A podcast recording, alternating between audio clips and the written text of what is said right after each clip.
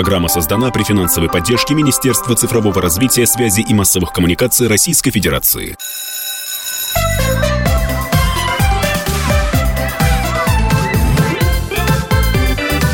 Родительский вопрос. Здравствуйте, друзья. Это «Родительский вопрос». У микрофона Мария Баченина. Вместе со мной, как всегда, эту программу ведет автор и ведущий «Родительского вопроса» Александр Милкус. Саша, приветствую. Добрый день. В гостях мы сегодня принимаем клинического детского и семейного психолога, автора книг и бестселлеров для взрослых и детей, человек, который более 20 лет работает со взрослыми детьми. Екатерина Кес у нас в гостях. А, Екатерина, здравствуйте. Здравствуйте. Нас заинтересовало заявление, ваше заявление, а, что существует воспитание без криков, насилия и прочего. Ну, насилие, окей, но крики, вы нас лишаете последней надежды. Это же рявкнуть, это же нормально. Как я говорю старшему, на тебя пока не наорешь, до тебя не дойдет. Или когда он спрашивает, зачем ты на меня кричишь, я говорю, я до этого три раза нормально сказала, ты просто не слышал. Вот, поэтому мы решили к вам обратиться с консультацией.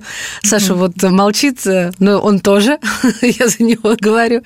Как-то хотелось бы прям начать, знаете, вот э, с самого начала, с самого главного. Это действительно возможно или нужно на таблетках сидеть, чтобы быть спокойными? Мне кажется, все люди нормальные, они кричат. Нормальные люди кричат, а такие какие-то на антидепрессантах, может быть, не кричат, на седативных. Э, конечно, это возможно. Это возможно, это совсем не сложно. Э, э, для родителей становится это намного проще, когда они лучше понимают причины поведения детей и почему ребенок ведет себя именно так, а не иначе. Потому что, как правило, когда ребенок плохо себя ведет, там, не знаю, капризничает, упрямится, спорит, делает вид, что он не слышит и так далее. У родителей это обычно вызывает волну возмущения, негодования, раздражения. И вот э, на этой волне мы начинаем повышать голос и, и кричать. Но такое поведение ребенка, оно может иметь определенные психологические причины. И причин этих может быть очень много. А, да, например, ребенок обижен, или он хочет отстоять свое право, вот что-то решить и что-то доказать, или как-то самовыразиться. Или ему банально не хватает от вас внимания, и он специально делает то, что вы просите не делать, потому что он знает, что вы оторветесь от всех, от всех своих дел, все отложите в сторону, и начнете на него кричать. В этом случае как раз крик – это и будет то самое внимание, которое он хотел, просто со знаком минус.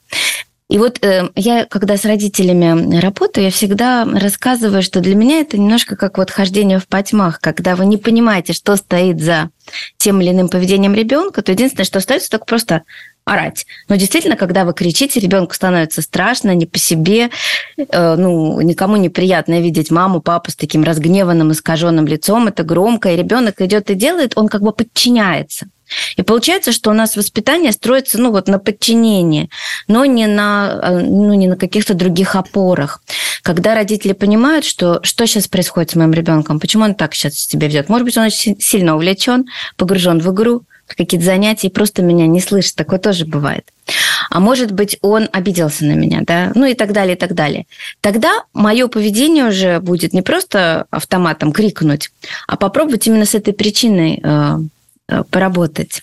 И тогда у родителей появляется очень много разных вариантов поведения, кроме того, как накричать. Это прекрасно работает и действительно помогает. И отношения улучшаются. Ведь ребенок может слушаться вас не потому, что вы крикнули ему страшно, а потому что у вас хороший эмоциональный контакт, потому что он к вам тянется, потому что он видит вас, человека, на которого он хочет быть похожим, потому что он ценит ваши отношения и так далее.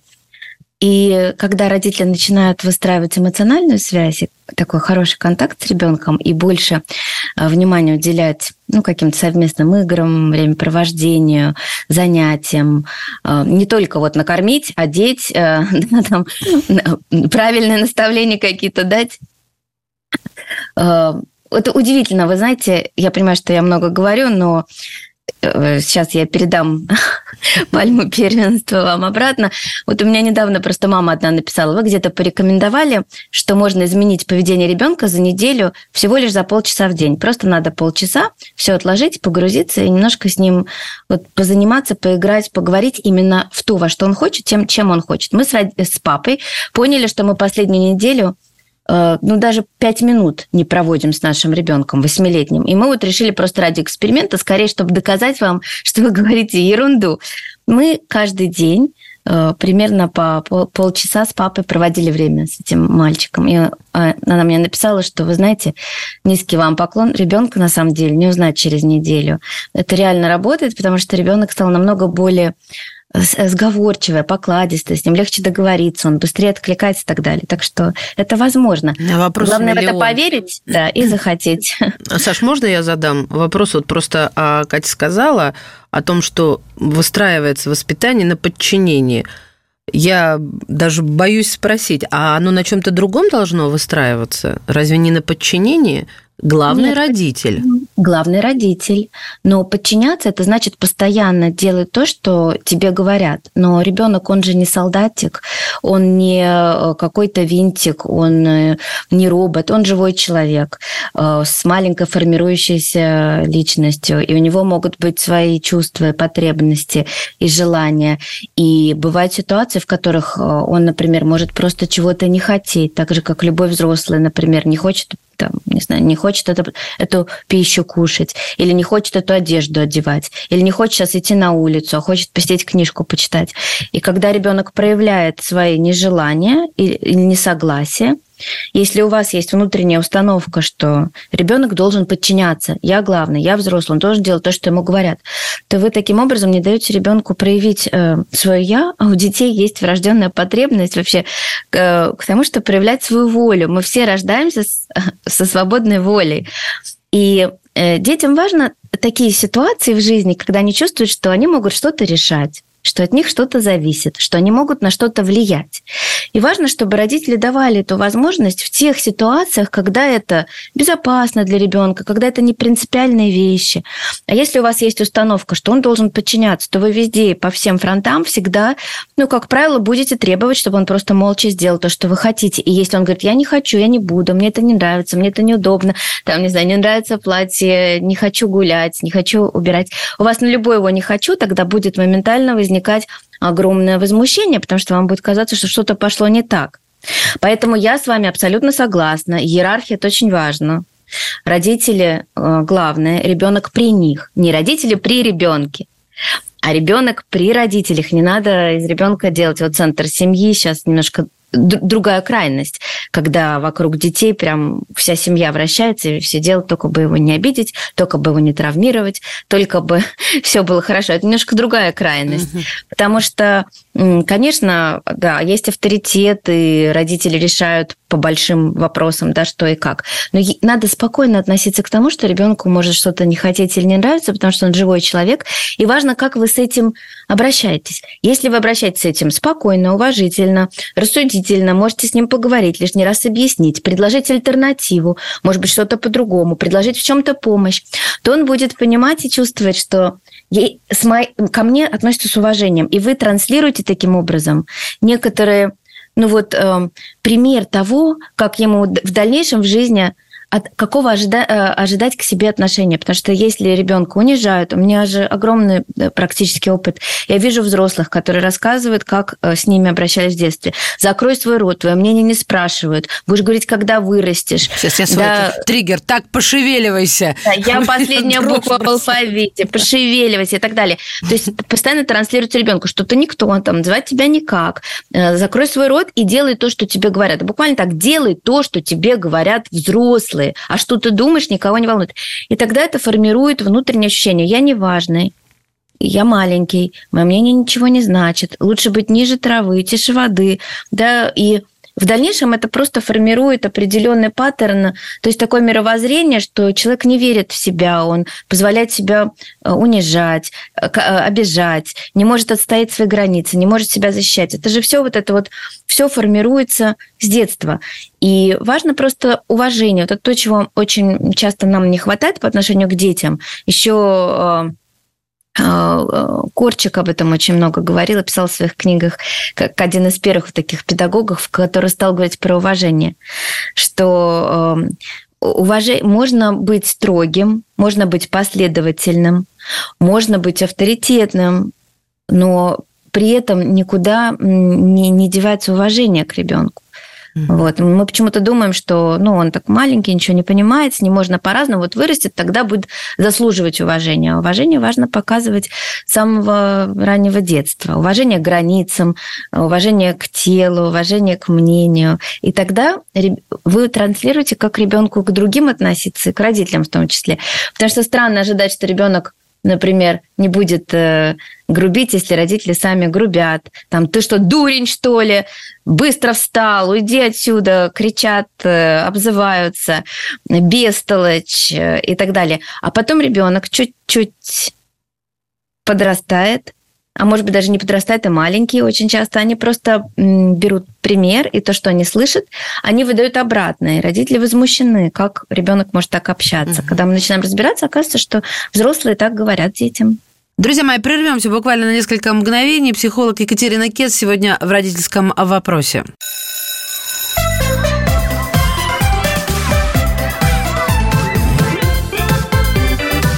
Родительский вопрос.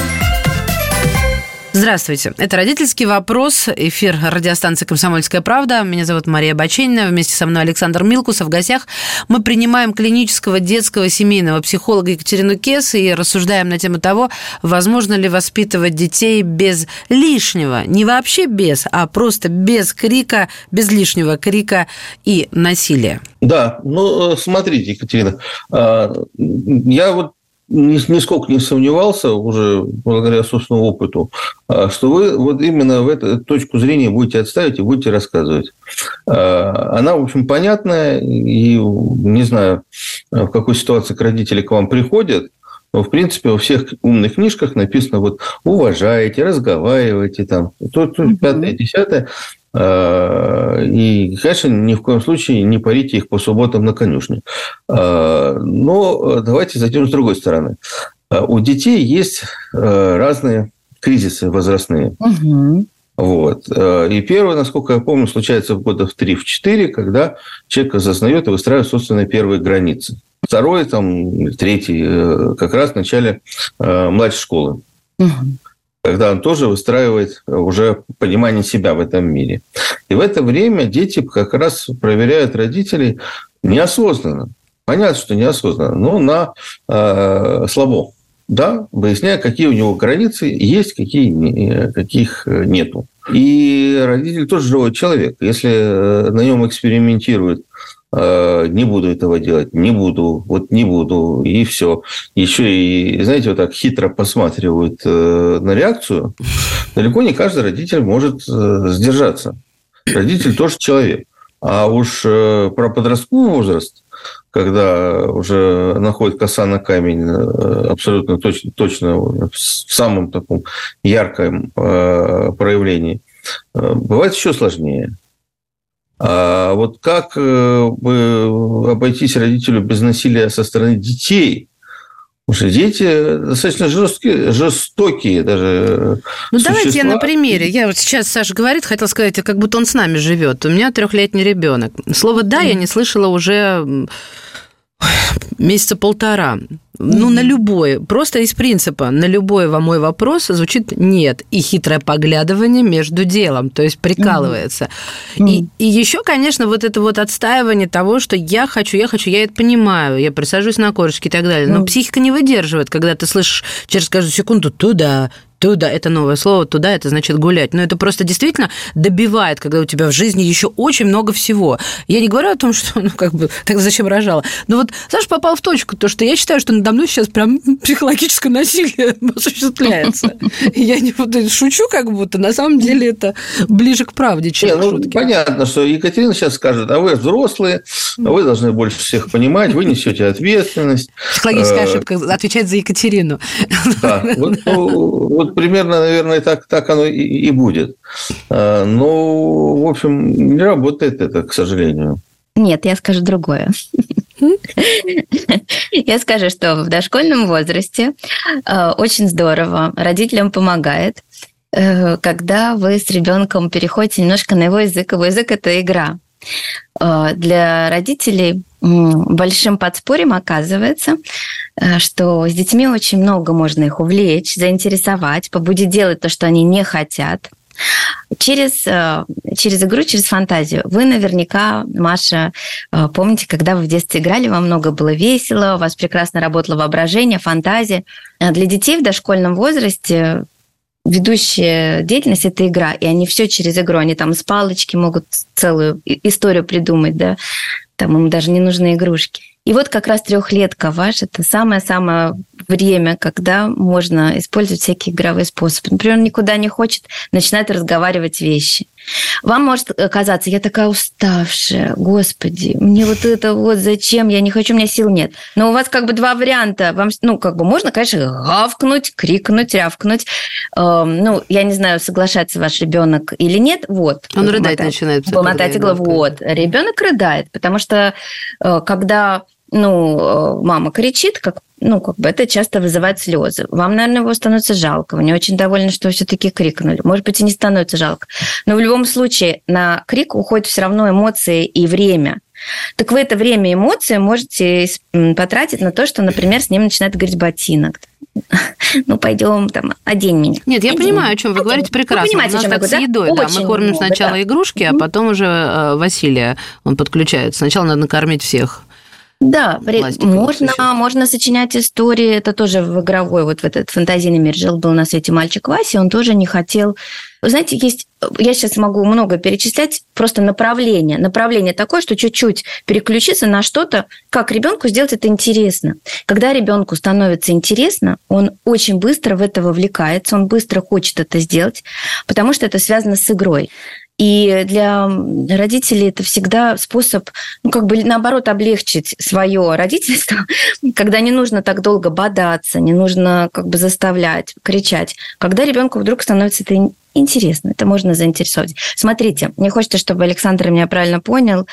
Мы не говорим о том, что вообще нельзя повышать голос, да, и даже прикрикнуть нельзя. Ну, понятно, вы не раз да, сказали, я подтверждаю, действительно, родители живые люди. Я же тоже родитель, у меня тоже ребенок, я мама. Мы же не говорим, что нужно быть идеальным, вообще никогда никаких эмоций не показывать, быть железно ровным. Понятно, что ситуации бывают разные. Прикрикнуть можно, и голос повысить, и все. Мы скорее говорим о том, что когда просто повышение голоса и крик становится не нормой. Некоторые угу. нормы общения в семье. Когда родители говорят по-другому, он просто не понимает, а как еще? Он только крик понимает, Нет, и все. Хорошо, вы все замечательно. На трехлетке-то понятно, они еще добрые, пушистые, они зайчики. Но у меня mm-hmm. есть другой пример, 12-летка. Mm-hmm. Я стреляный воробей. Это точно так работает. Когда ты просишь человека о чем-то несколько раз спокойно, а, человек говорит либо сейчас, либо mm-hmm. прикидывается ветошью. А, то есть не слышит и не реагирует. Как только ты гаркаешь, он обиженно говорит, почему ты на меня орешь. А, mm-hmm. То есть, но зато это работает. И в этот момент совершенно не испытываешь какого-то кайфа, что ты победил. Mm-hmm. Потому mm-hmm. что, ну, это действительно не цивилизованно и как-то ранит всех участников этого процесса. А как быть с подростками? А, угу. Потому что подростки это совершенно другой материал. Там игра, там сюси-пуси, а подростки это мама, не надо меня целовать, потому что это уже все, отодвинулись. Это абсолютно другой материал, вы совершенно правы. И все, что работало в доподростковом возрасте с детьми, э, практически многое перестает работать с подростками.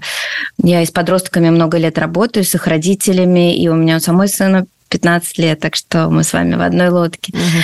Дело в том, что для подростков э, особенно для подростков вот эти методы прессования, заставлять, кричать, они будут эм, очень плохо на них действовать, потому что если маленький ребенок скорее там обидится, заплачет, уйдет куда-то, но он абсолютно и тотально зависит от, от родителей, и он все равно подчиняется, то подростки обычно такие методы, они реагируют очень э, болезненно.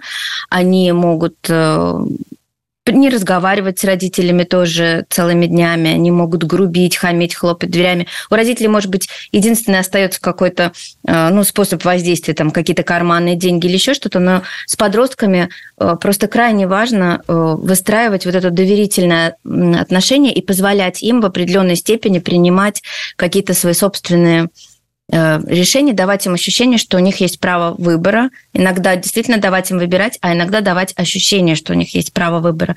Но у подростков вот это «я» и желание показать себя, и желание экспериментировать со своей внешностью, и у них меняются очень часто интересы.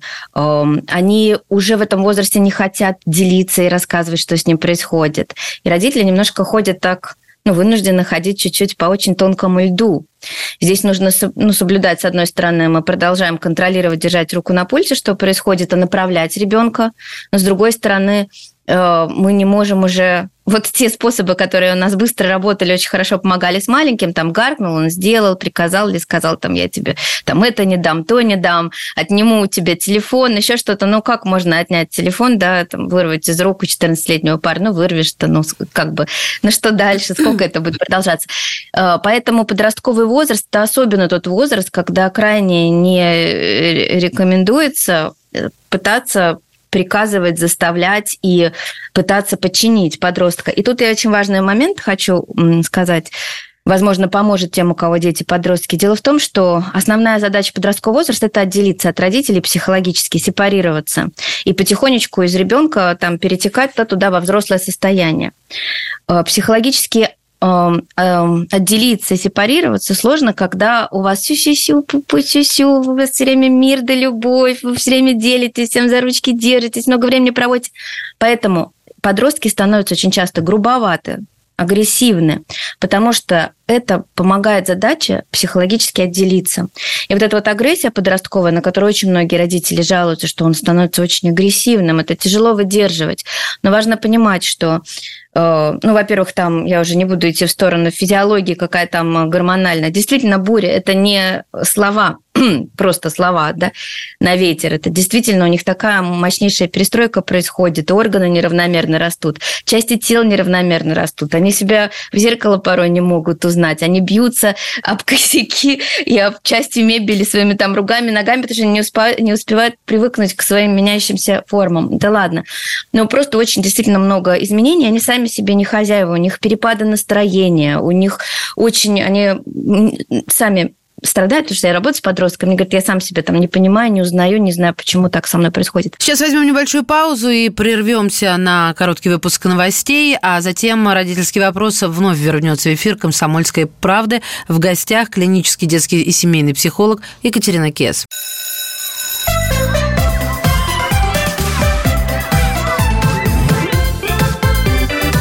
Родительский вопрос.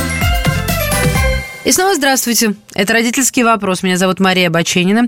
Вместе со мной автор ведущей этой программы Александр Милкус. А сегодня мы говорим о том, как уменьшить, значительно уменьшить э, крик э, и воздействие криком на наших детей разного возраста, и это разные случаи. И консультацию проводит клинический детский семейный психолог, автор книг-бестселлеров, курсов Екатерина Кес. А, смотрите, э, давайте пойдем дальше в истории с подростками подростками, да, а, очень хорошо работает и везет тогда, когда у подростка находится то, что называется значимый взрослый. Да? Да, Это вот как раз э, тот спасательный круг, который помогает семье вырваться вот из этой ситуации. Хорошо, если это значимый взрослый, который там тренер, Э, старший брат, угу. там, близкий какой-то человек, которого вы можете или контролировать, или которому вы доверяете. Да? А, иначе это может быть какой-нибудь товарищ из подворотни, а, или еще какая-нибудь э, не очень хорошая компания, которая в это время угу, сильно, да. сильно тянет. Да? Вопрос, а как его найти, этого взрослого? Как его подобрать? Это вот э, очень сложно. Вот э, Маша тоже любит примеры собственной жизни. Я, я тоже стараюсь примеры собственной ну, жизни. Это честно, а что? Конечно. Э, ну, это, это, это, это правильно, потому что мы все живем э, на основе своего жизненного опыта. Вот у меня, у старшего сына, когда он как раз вошел в тяжелый пубертатный период, э, он решил показать себя и а, занялся гитарой. И повезло очень, что это учитель, который преподавал гитару, оказался еще и носителем таких вот житейских, человеческих, мужских мудростей. И как вместе здорово. с э, аккордами и флажолетами он значит, ему объяснял э, вот эти все вещи. А при этом самое интересное, что со своим 16-летним сыном он сильно разругался, потому что он его не воспринял, естественно, как значимого взрослого. И как раз в это время, когда он воспитывал моего, спасибо ему большое а, за это, как раз это было вовремя, а, у него-то дома был, э, в общем, лава горячая, в результате не развелись. с женой, и вот он сына оставил. Но это, слава богу, мне повезло. Но везет не всем.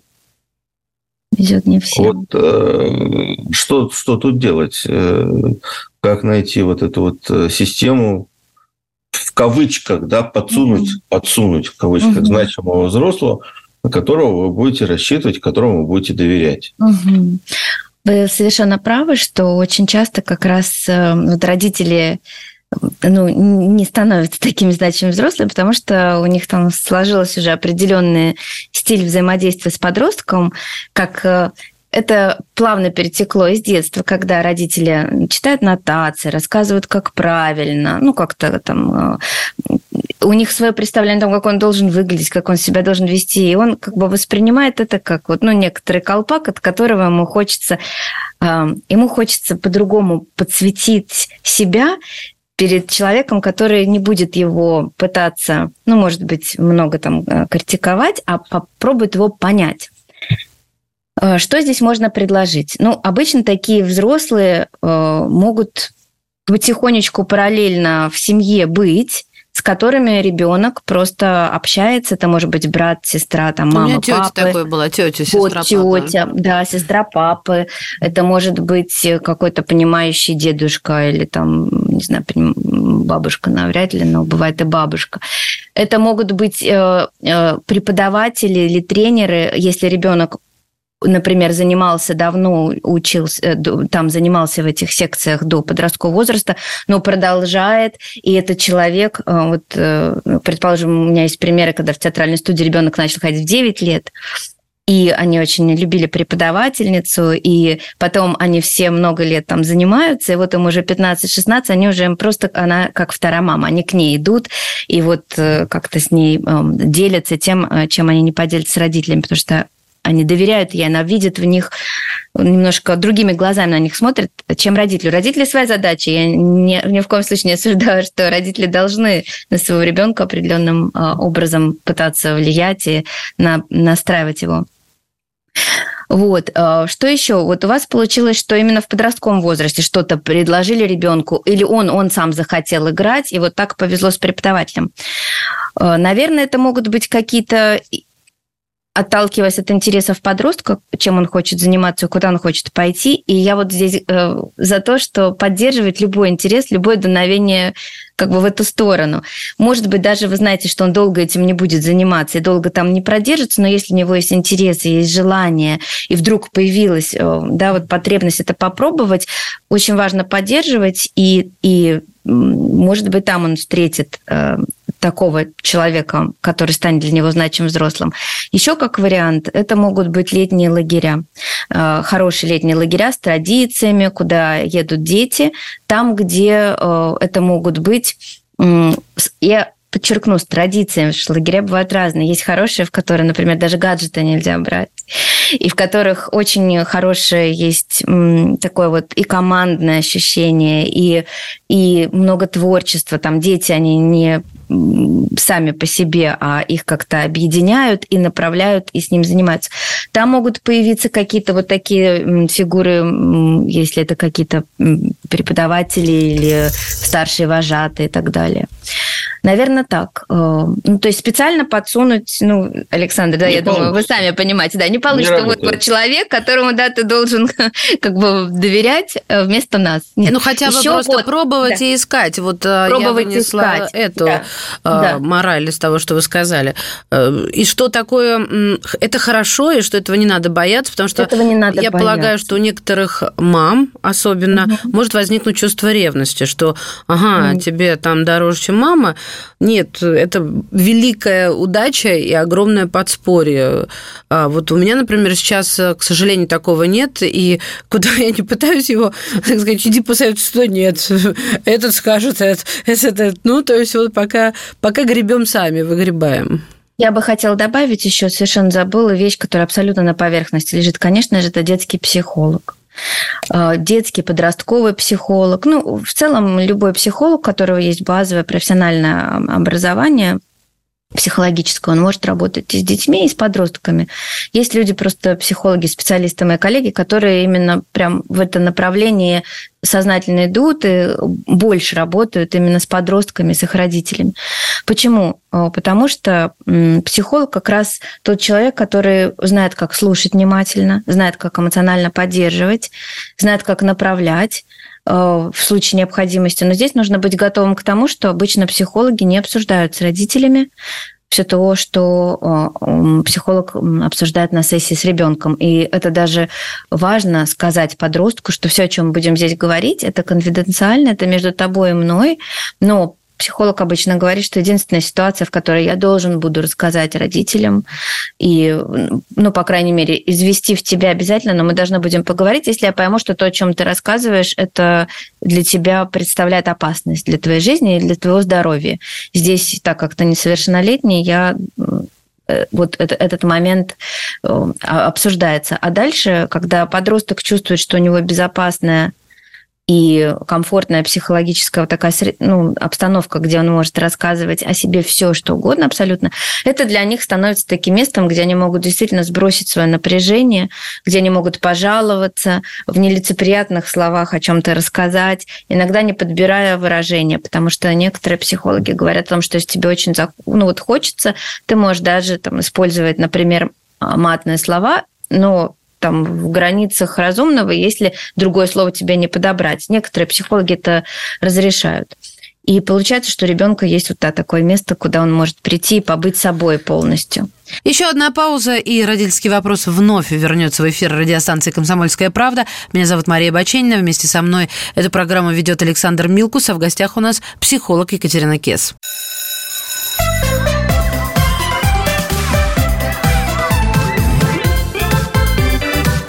Родительский вопрос. Мы снова в эфире. Здравствуйте. Это «Родительский вопрос». У микрофона Мария Баченина и Александр Милкус.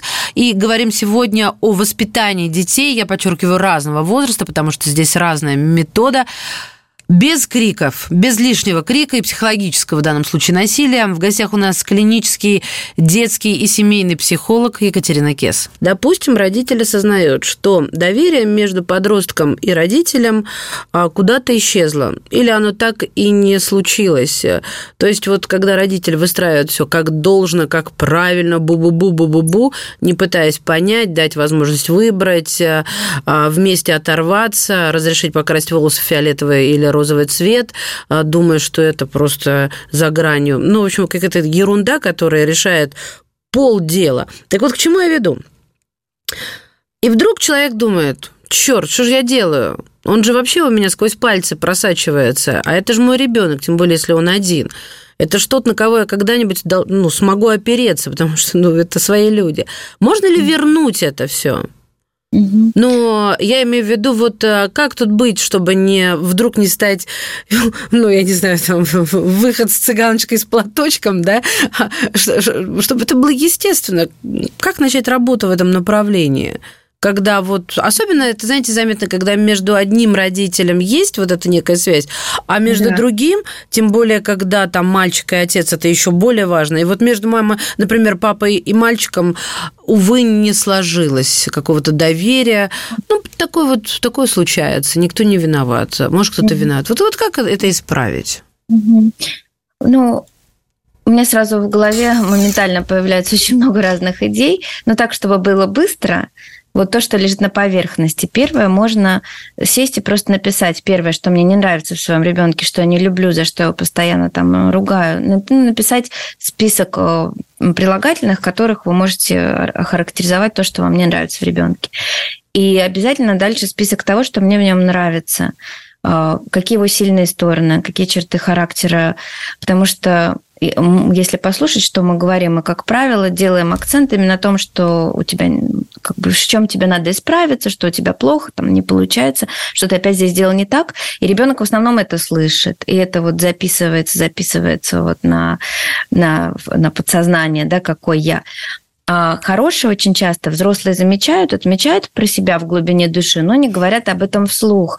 А любому человеку, да, у нас есть даже хорошее слово и кошки, приятно, любому человеку приятно чувствовать, что ты нравишься, что к тебе хорошо относятся, что замечают какие-то твои Э, старания, да, и, и, и в целом к тебе вот что такое, безусловно, родительская любовь, когда я просто, я, ну просто хорошо, что ты есть, с тобой, с тобой рядом, мне радостно, я люблю видеть тебя, люблю э, разговаривать с тобой, и тебе не нужно там, добиваться каким-то образом моей улыбки, моего внимания, моей любви, ты просто заслуживаешь это по праву рождения, да, и вот написав вот этот вот список, подумать, я вообще хоть как-то это во-первых, кстати, могут быть сложности. Ну, по моему опыту, родители в первую колонку пишут по 15, по 20 прилагательных, а во вторую ну что, ну там, ну вот он веселый. Хорошо, а что еще? Ну вот.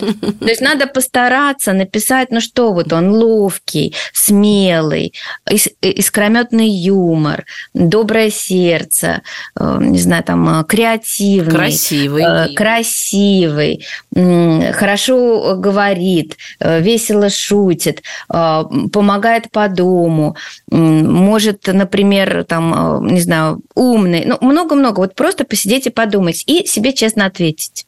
Вот мой ребенок это о себе знает или нет? Можно даже ему предложить написать, напиши налево я детям предлагаю, напиши ну, слева, понятно, что тебе себе не а, ну нравится, что, и вот а хорошо. справа, что нравится. И вот дальше, да, детям очень сложно написать, что им в себе и нравится. взрослый дальше. скажет, будет ему это да. говорить вот э, э, из колонки справа о его плюсах, и это все, что поправит. А если взрослый, ведь не все так однозначно. Если взрослый обижен на ребенка, потому что ребенок его не уважает, оскорблял, унижал, поступки какие-то совершал, и взрослый тоже внутри ведь ребенок, он его, ну, ну, он обижен, и он не хочет э, вот в эти одни ворота играть, заслуживать доверия, хотя понимает, я взрослый, этот, от этого ты не дождешься. А он все больше и больше получает вот этого чего-то, что его ранит. Вот э, здесь только можно пойти к психологу как-то это разрулить. Нет, я сейчас, я сейчас хочу просто закончить, чтобы у нас было логическое заключение. Конечно, мы не читаем справа колонки, не подходим к нему и говорим, я подумала, посидела, подумала, что ты добрый, веселый, ловкий, все, галочка поставили. Нет, это просто для себя. Э, увидеть в своем ребенке не только такого вот человека, который постоянно там дуется, плохо себя ведет, бесит меня, раздражает, а увидеть в нем эти сильные стороны и просто стараться вкраплять в течение дня э, какие-то слова, которые вы можете сказать в эту сторону. Да, я заметила, обращать на это внимание. Вот это очень сильно разворачивает ребенка эмоционально в вашу сторону. Я заметила, что ты мне помог. Спасибо большое. Я там то убрал тарелку. Ты хорошо поиграл с своей сестричкой. Это очень примитивные вещи, я советую, но это работает. Да? Вы меня спросили про какие-то тут рабочие вещи. Просто начать обращать внимание на хорошие и вслух об этом говорить. Это первый момент. Второй. Вы сказали, вот я взрослый уже обижен, он там сам рассержен и так далее. Вот это важный момент. В отношениях между ребенком и взрослым в ответе за отношения взрослые. Опять-таки, это про иерархию, про то, что он большой, он уже жизненный опыт у него, он прожил.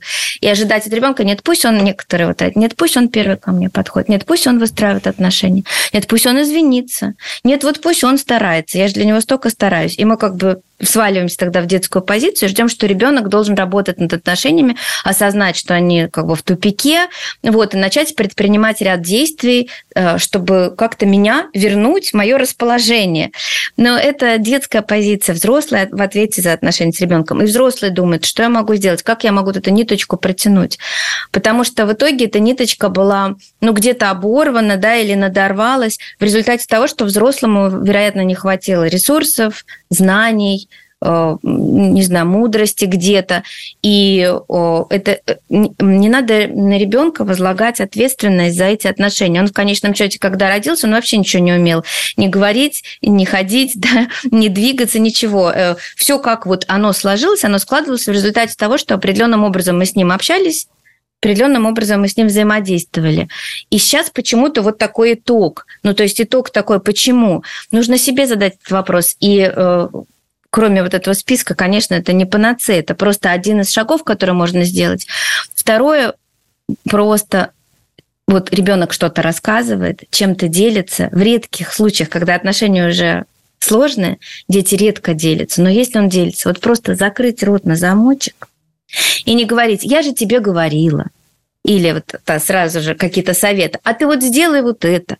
То есть, чтобы ребенок почувствовал, что он может пойти, подойти, поделиться, чем-то рассказать и увидеть заинтересованные глаза, оторваться от своих вещей, вот там с телефоном, не знаю, еще с чем-то, все отложить, посмотреть, посмотреть, послушать внимательно, сказать, я тебя понимаю, тебя слышу, Могу ли я тебе как-то помочь? Вам сейчас кажется, что совершенно банальная вещь. Нет, мне не кажется, что это банальная вещь. Да. Мне Возможно, лично не кажется. это хорошо. Мне, мне очень сложно удержаться, например, от совета, когда я вижу, что а, вот а, ребенок в пубертате, он же начинает отстаивать свои границы, обозначать и пытаться стать лидером и приспособиться.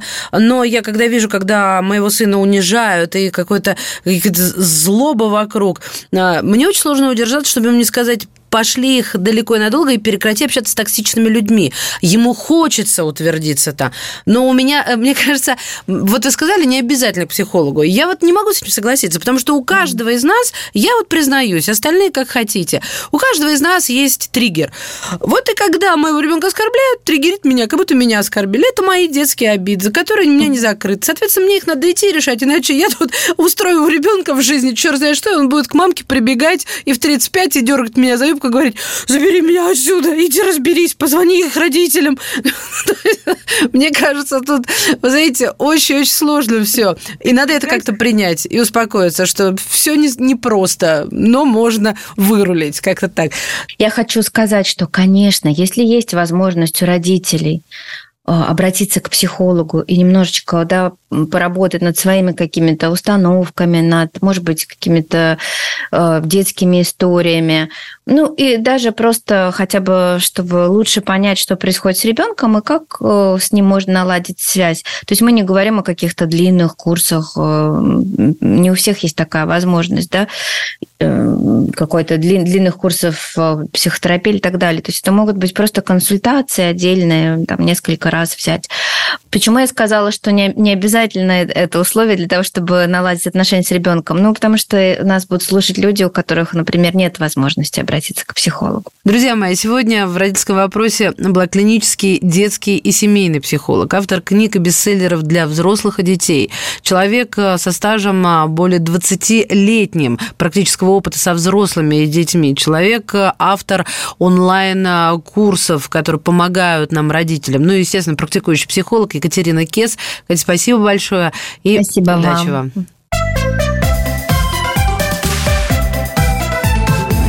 Родительский вопрос.